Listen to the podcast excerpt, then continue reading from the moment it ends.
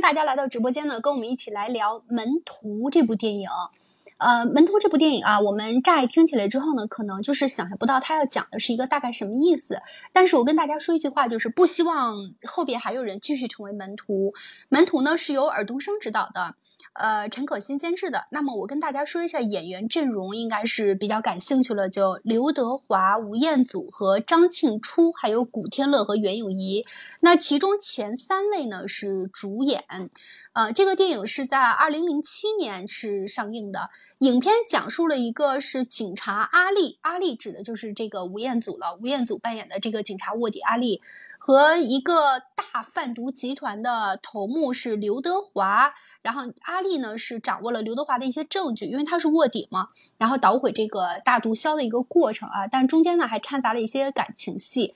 好，那我现在来给大家呢拆一下这个电影。生活在香港的坤哥，那坤哥一定是个大人物了。好，刘德华饰演的啊是一个毒枭，表面上呢经营着一家小店，做一个小本生意，其实这他的真实身份啊却是掌控着庞大贩毒脉络的毒枭老大。他的妻子呢是袁咏仪来世的。已经有两个女儿了，而且现在又怀孕了，怀了六个月的身孕，啊，那么这个让坤哥呢产生了金盆洗手的想法，他觉得，哎，已经有这么多孩子了，然后想钱也挣得差不多了，就是想踏踏实实的过日子就好。那其实他的妻子呢，对于他的这个毒枭背景呢，早就已经心知肚明了。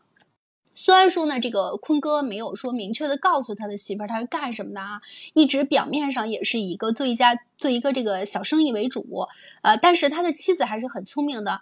呃，所以呢，就是一直没有。虽然说他自己心里知道，只是因为这个家庭呢，他并没有把这些想法或者实际他知道的一些东西给暴露出来。啊，那么这个阿丽呢？第二个主要人物阿丽是吴彦祖饰演的，他是一个卧底，他跟着坤哥呢多年的门徒，相当于说是他的一个跟班儿啊。那么一个跟班儿，我们这个电影里边就称他为门徒。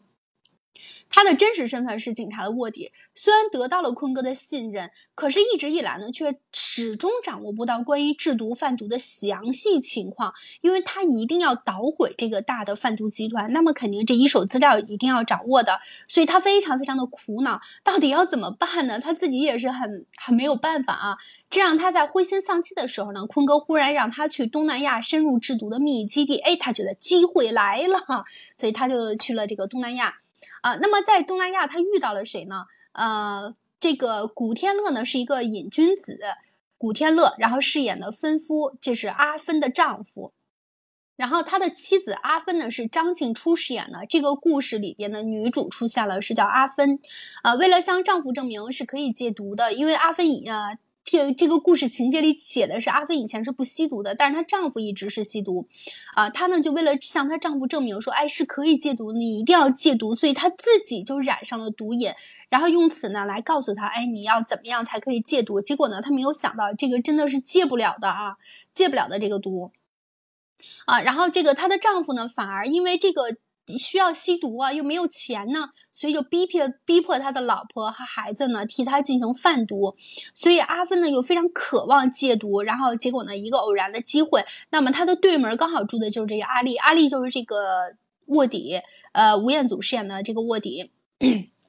他们两个人其实一直以来这个生活就是这个，呃，张静初、阿芬啊，带着他的小女儿，这个女女孩很小，也就三四岁的样子，一起生活，但是很苦啊，很穷啊，连饭都吃不上。结果呢，呃，有一次呢，甚至张庆初呢是去这个对门阿丽的这个房间去要，问他有没有面呀？他说没有了，然后给了他点这个面包啊。他们吃的狼吞虎咽，他隔着这个玻璃看到他们对面的这个母女俩呢吃的狼吞虎咽，已经好几天没有吃饭了。然后结果呢，阿丽还是觉得，嗯，一是张庆初长得也挺漂亮的，很年轻，然后又没有觉得他还不知道他已经是是一个瘾君子啊。就觉得要去帮助这个母女俩，他产生了这个慈悲心，然后就 时不时的给他买一些吃的什么的。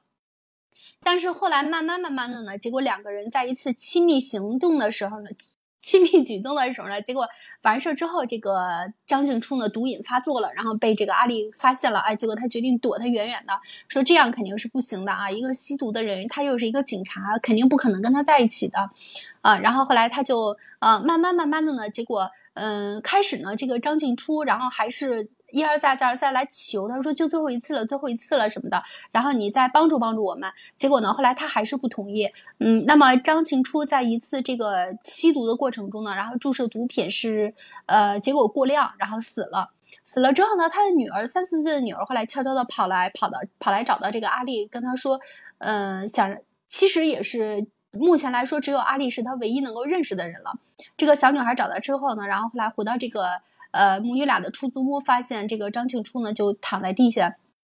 已经死了，然后身上爬满了老鼠啊。他的身上这个针眼的话，已经找到处找都找不着，胳膊上、腿上到处全都是针眼，已经没有地方可以扎了。呃，然后后来，嗯，那么这个阿丽呢就决心一定要这个。看到这个之后，他也受到了一些影响啊，决定决心一定要铲除这个黑恶，就这个制毒贩毒的这个秘密基地。然后他也是通过一系列的这个举动，然后慢慢慢慢掌握了这个他的上司，也就是这个大毒枭坤哥刘德华饰演的这个角色的一些证据。然后最后呢是扳倒了他，扳倒了他之后，他本来是获得胜利，他的这个呃就是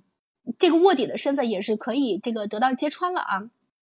因为他可以正光明正大的结束了这个任务之后，就可以做一名警察了。但他忽然觉得他已经做卧底这么多年了，然后他觉得他如果看见警察，他都想跑。这个意思，他真的把自己融入到这个卧底的身份了。结果他又披上行装，然后又呃又干起了这个卧底。嗯，那么他这次。在工作的话，他是带着这个小女孩，他决心要去把这个小女孩，呃，给她抚养长大。觉得这个孩子目前没有染上毒瘾，还是一个非常可怜的。所以，我们针对这个故事，大家可以来聊聊。其实正好前几天的话，是一个这个国际禁毒日，然后很多小伙伴，嗯，就是网上也有很多这样的这个热论啊，关于吸毒禁毒的一些。因为毒品的话，那么也都知道，就是吸毒是本身也涉及到一些这个犯罪了。那么如果贩毒的话，毒品只本身是非常非常重的啊！如果判刑，我们身边应该是没有这样的例子。我们就针对这个电影可以来聊一聊，就是包括说你觉得这个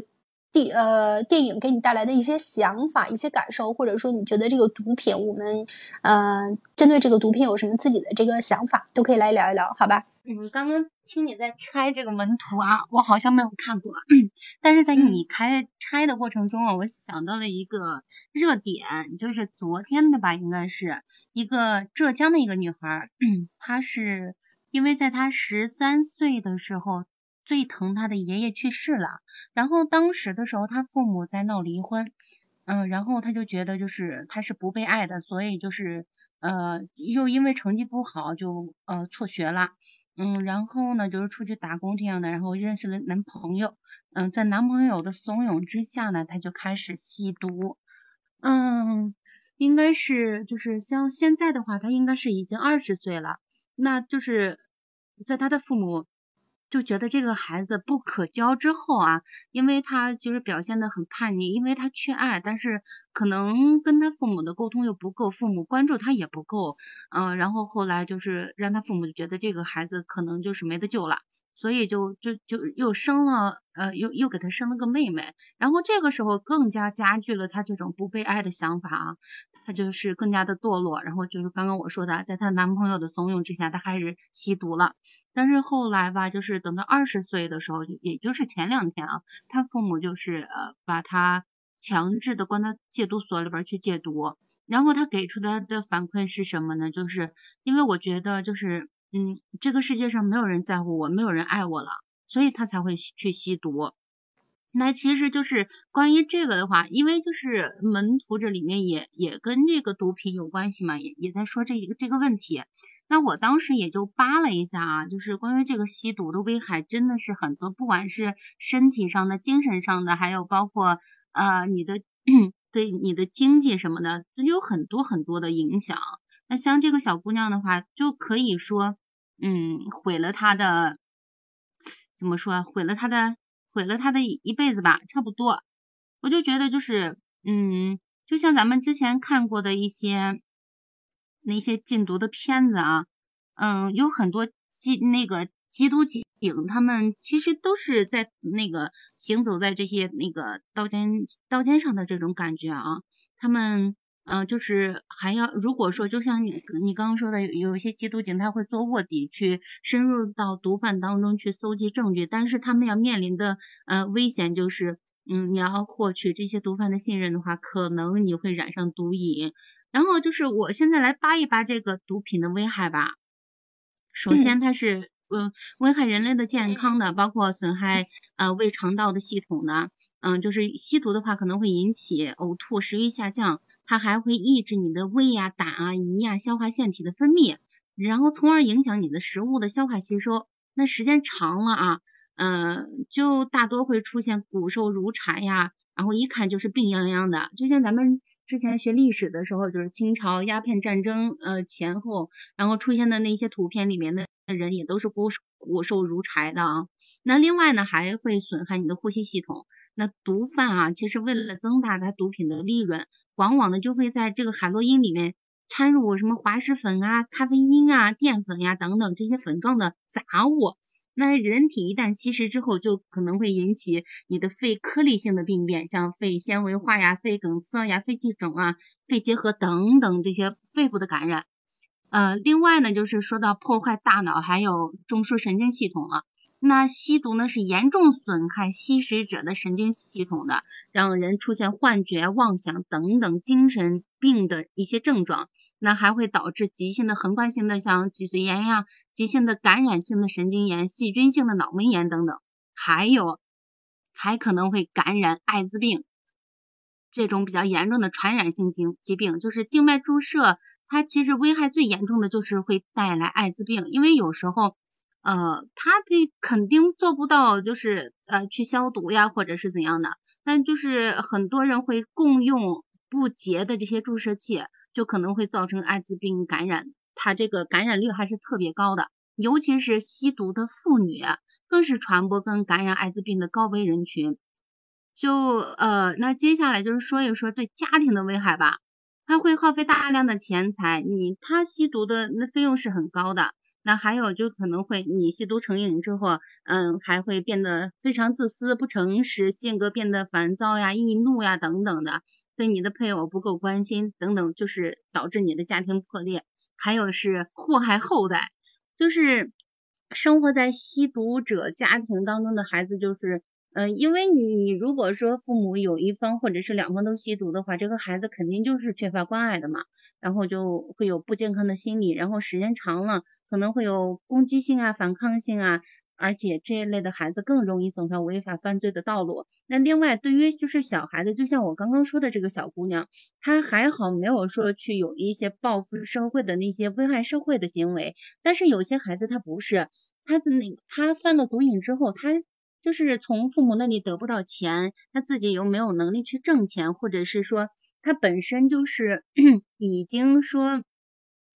嗯，被这个毒品控制了，然后出现幻觉，然后骨瘦如柴，没有丧失了劳动能力，那他怎么办呢？他可能就会会去偷，会去抢，那整个的就变成了，就是原本可能说你经过学校的教育啊，或者是家庭，就是就是共同来教育你的话，会成为一个有用之才。但是呃，你你接触了毒品之后，就变成可能就变成了一个害群之马，这这都是有可能的。咱们接触到的就是呃嗯。就是单单从影视剧里面就就会有很多很多这样的。那另外呢，就是说说毒品对社会的危害吧。它其实对社会生产力有一个巨大的破坏作用的。就像咱们之前有说过，就是很多人他吸食了之后会对他的肠胃系统产生很大的影响，吃不下东西，消化不了，吸收不了，那就是骨瘦如柴柴了嘛。然后如果说很多的人都都都去吸毒的话，你想想这个就相当于这个劳动力就就丧失了这个劳动能力了。这这是一个啊，另外的话就是，嗯，它就是还会造成社会财富的巨大损失跟浪费，还会造成环境的恶化等等吧。而且，嗯，这个毒品活动还会扰乱咱们的社会治安。很多人就是因为它的利润太大了，就会像一些黑社会呀，或者是就是毒贩这样的话，他们其实是草菅人命的，然后把利益利益至上，所以就是对整个社会的治安也带来很大的影响。那就是其实很多的缉毒警啊，然后他们就是做这方面工作的人的话，真是拿生命来哎维护咱们社会的安定，真的是这个东西，嗯，真是沾不得。那又说回来啊，说回我刚刚说到的那个例子，那个小姑娘，那即使说你觉得，呃，因为你爷爷去世了，你很伤心，嗯，然后你父母又在闹离婚，可能说就是关爱你不够，然后你这个小姑娘的话，就是。你觉得就是别人都不爱你了，你不应更应该来爱你自己吗？另外的话，父母的话生了孩子不就应该负责吗？然后就是小小姑娘走上这条路的话，是不是父母也有很大的原因？我就啊，其实就是听到这个之后，我我就想的比较多啊。我觉得咱们可以是不是也可以聊一聊这些？嗯啊，好的，好的，那呃，那 我接着哈哈的，我接着哈哈的这个话说，哈哈就是聊了很多这个内容啊，然后就是嗯，我也想聊一聊，然后门徒这个电影我是看过的，呃，当时看的时候呢，也觉得呃挺震撼，呃，第一个是什么呢？就是他这个里面我比较，因为我比较喜欢那个古天乐这个演员嘛，他当时就是他出道的时候是一个就是很英俊、很帅气的一个男男演员。然后呢，他一直演的是那种就是比较正面的角色。然后，但是在《门徒》里面呢，他演了一个吸毒者。这个吸毒者呢，就有非常多就是邋遢呀，然后这种就是自毁形象的一些表演。比如说他们，嗯，比如说这个有这个他精神不太正常的时候，他会在地上到处捡那个垃圾吃，然后弄得浑身就是脏兮兮的这个样子。当时我看到古天乐他这个表演，其实是非常真实的。呃，他的，也就是说，嗯，我当时觉得，哎，这个演员真的是一个挺不错的演员，他能够真的就是去体会，呃，去这种就是怎么说呢，就是有点脱轨的这种人的这种人生的，然后把他表现的很好，这个是就电影里面来说，然后，呃，里面的那个毒贩和大毒大毒枭，大毒枭是刘德华演的，这个，呃，缉毒警是那个谁，就是卧底是这个吴彦祖演的。然后他们两个演技也也非常好，然后当时刘德华也是 出演了一个反面人物，但我能看到刘德华他的这个气势方面都非常的足。嗯，吴彦祖呢，他演这个警察形象对他来说的话是手到擒来吧，可以这么说，因为他出道的时候演过很多这些深入人心的角色。整体这部电影，然后包括那个谁张静初。他在里面就是说，最后不是呃他死了，然后身上爬满老鼠啊什么的。他的整体的这个演技呢，虽然说嗯跟不上，就是因为他是一个内地演员哈，他虽然跟跟不大上这个呃香港电影这种节奏吧，因为香港电影节奏普遍是比较偏快的，但是它嗯整体上我感觉我让我们看上去并不违和。呃，关于这个故事呢。就是我整体给它打分的话，我觉得能达到八分以上吧。呃，这故事的寓意很好，因为它就是反映这个吸毒的这个生活嘛。呃，包括你说的这个剧情里面，是因为张静初说是因为她老公吸毒，她想帮他戒毒，所以呢，她自己要在他面前做一个就是典范吧，可以说说呃，你看我也吸毒，然后我就把他给戒了。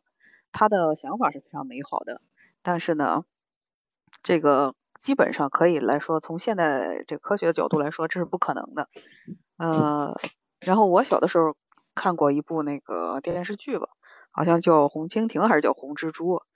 然后里面也是有这样一个故事，就是一个艺术家，他他他妻子吸毒了，就跟意外的情况之下吸毒了。吸毒之后呢，他也是为了给他做一个表率，然后他自己原来不吸毒，他后来呢也主动的吸食了，呃。吸食了之后呢，他就是想，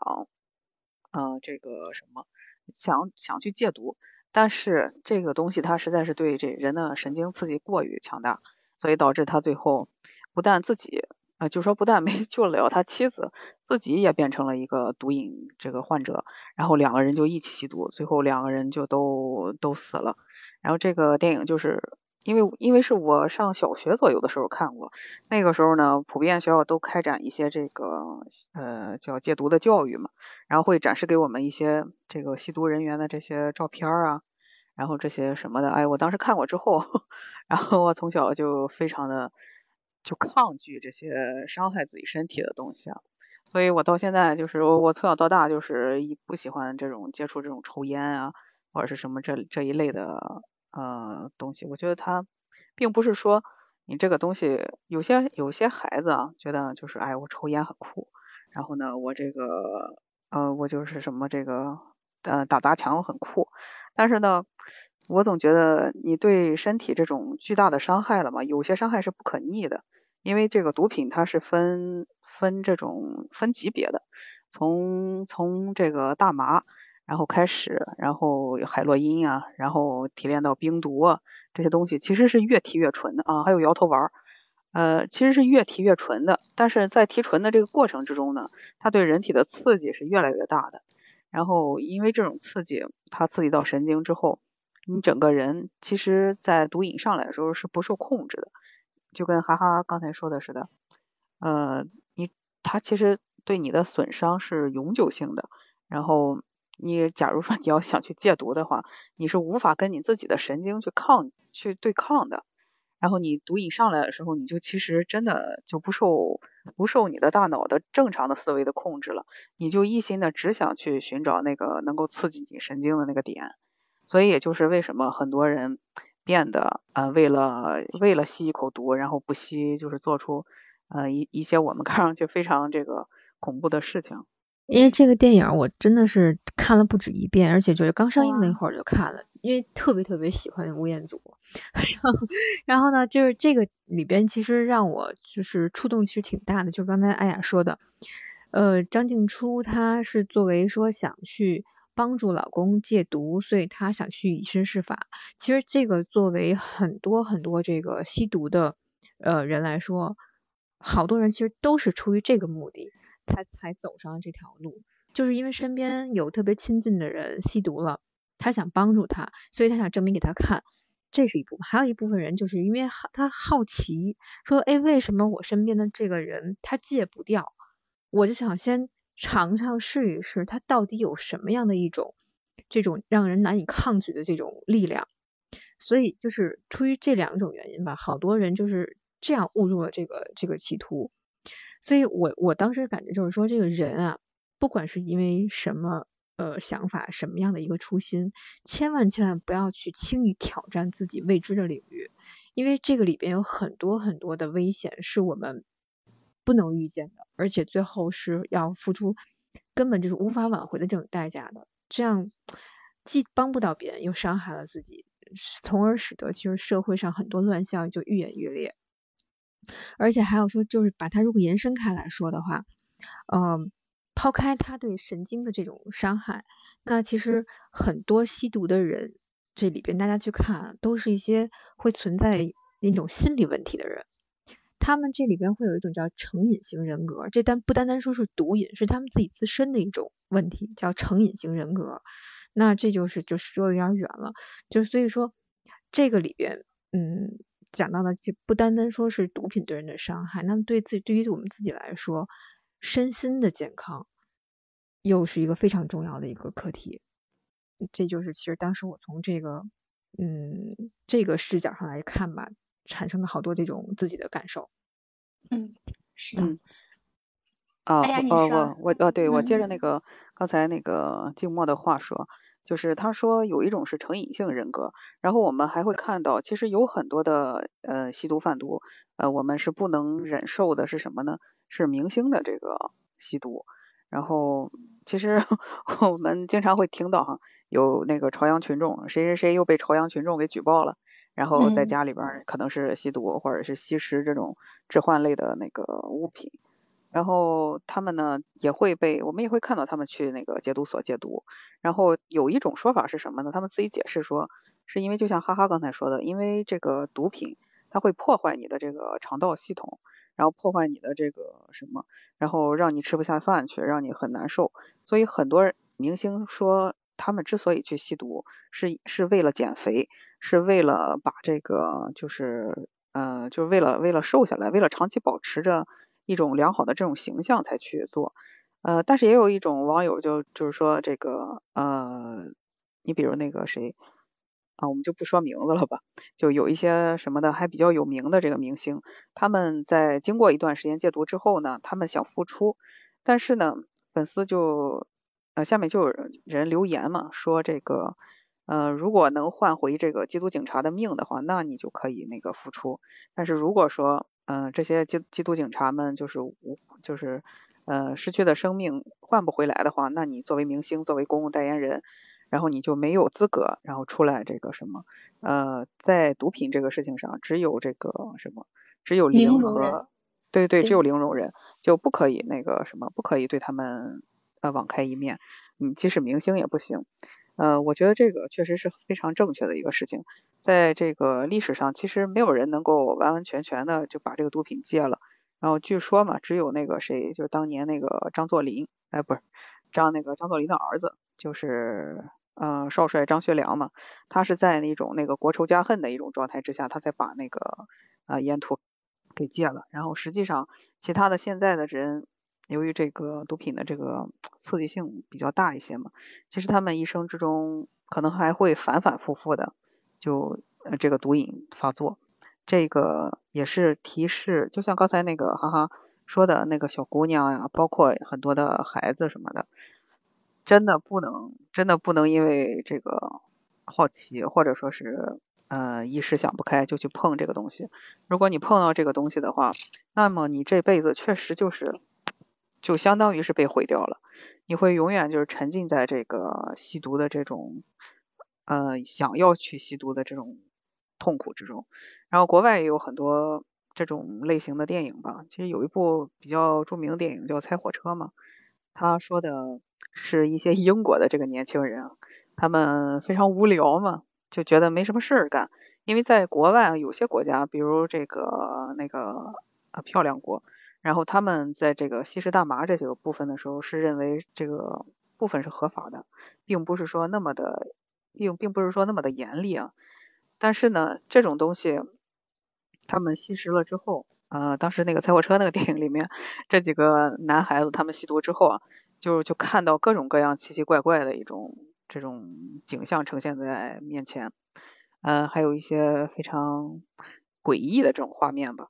其实导演就是想告诉大家，你这个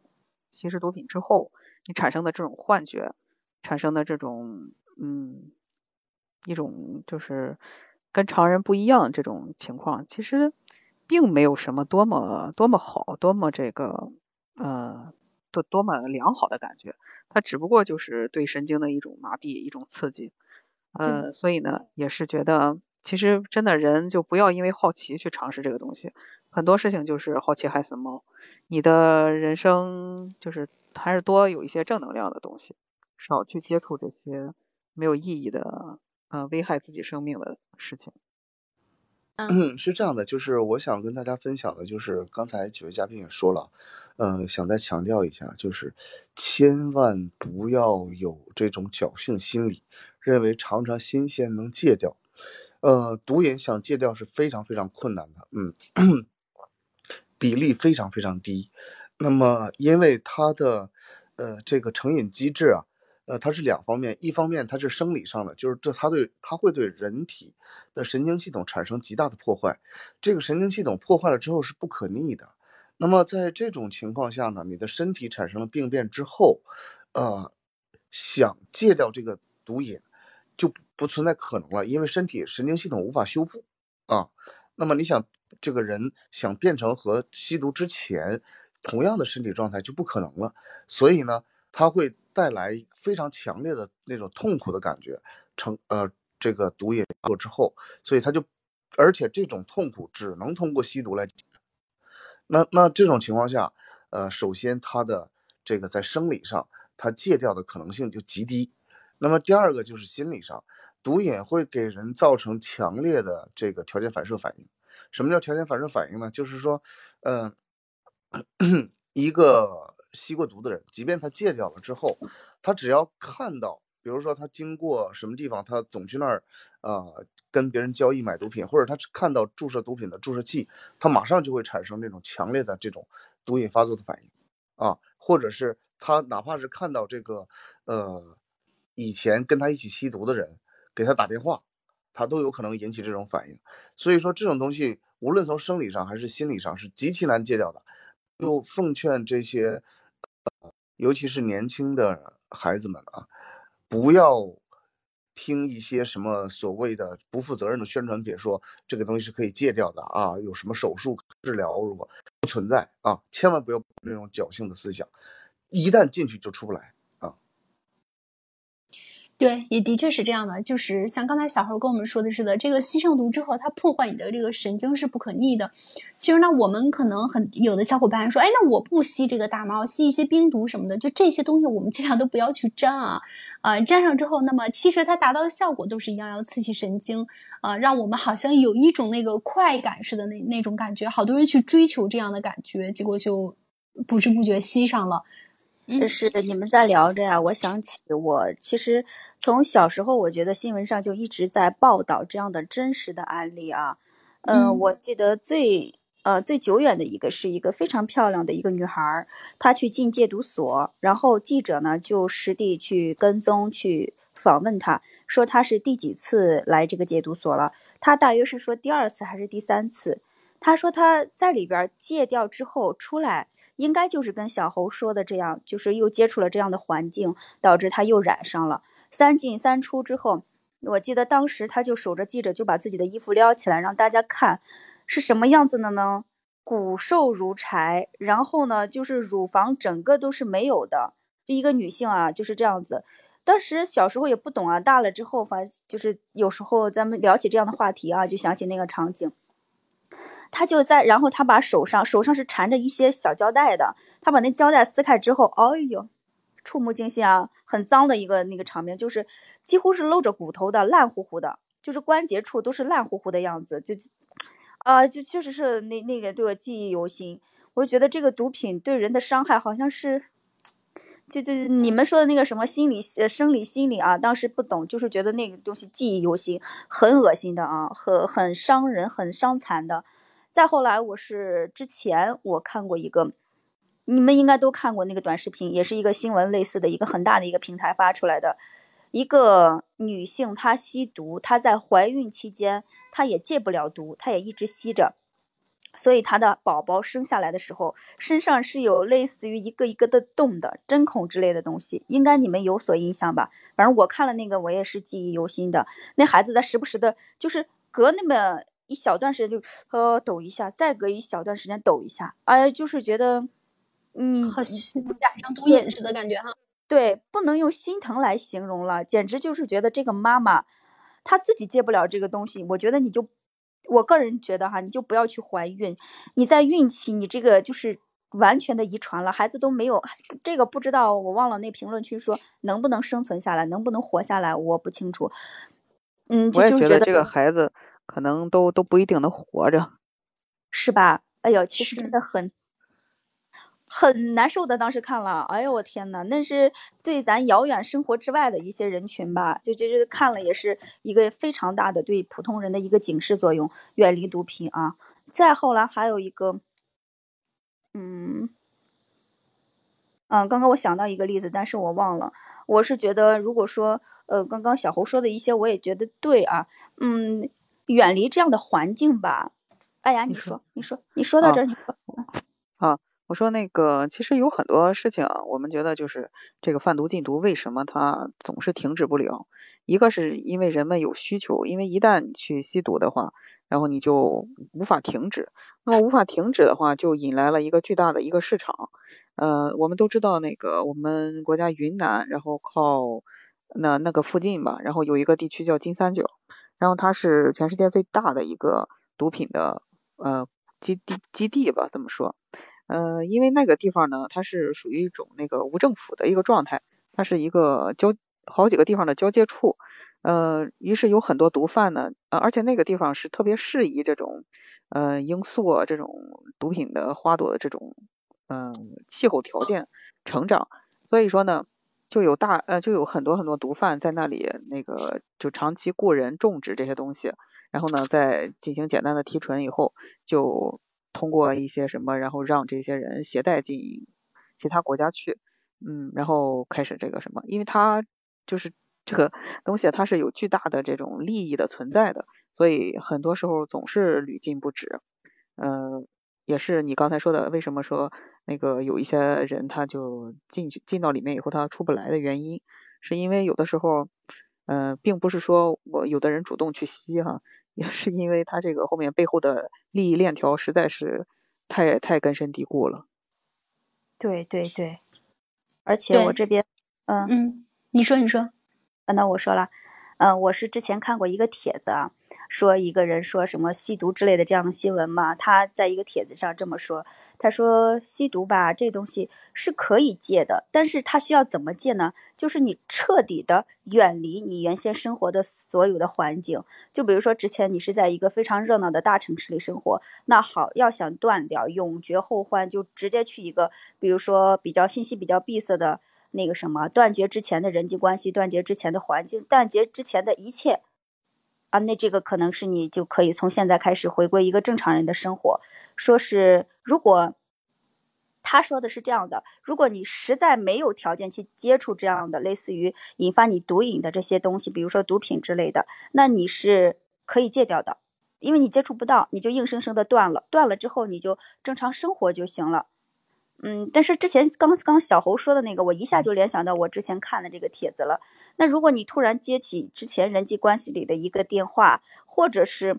又接触到了以前的一些信息或者之类的，现在互联网这么发达，是不是如果结合这个帖子的话说，如果一旦一个人接触了毒瘾、毒品，是不是就就更难戒掉了？在这样中国这样发展的这个环境下？因为他很难避免去说不接触这样的信息，不接触这样的人，哪怕哪怕去另一个环境，他也得上网，也得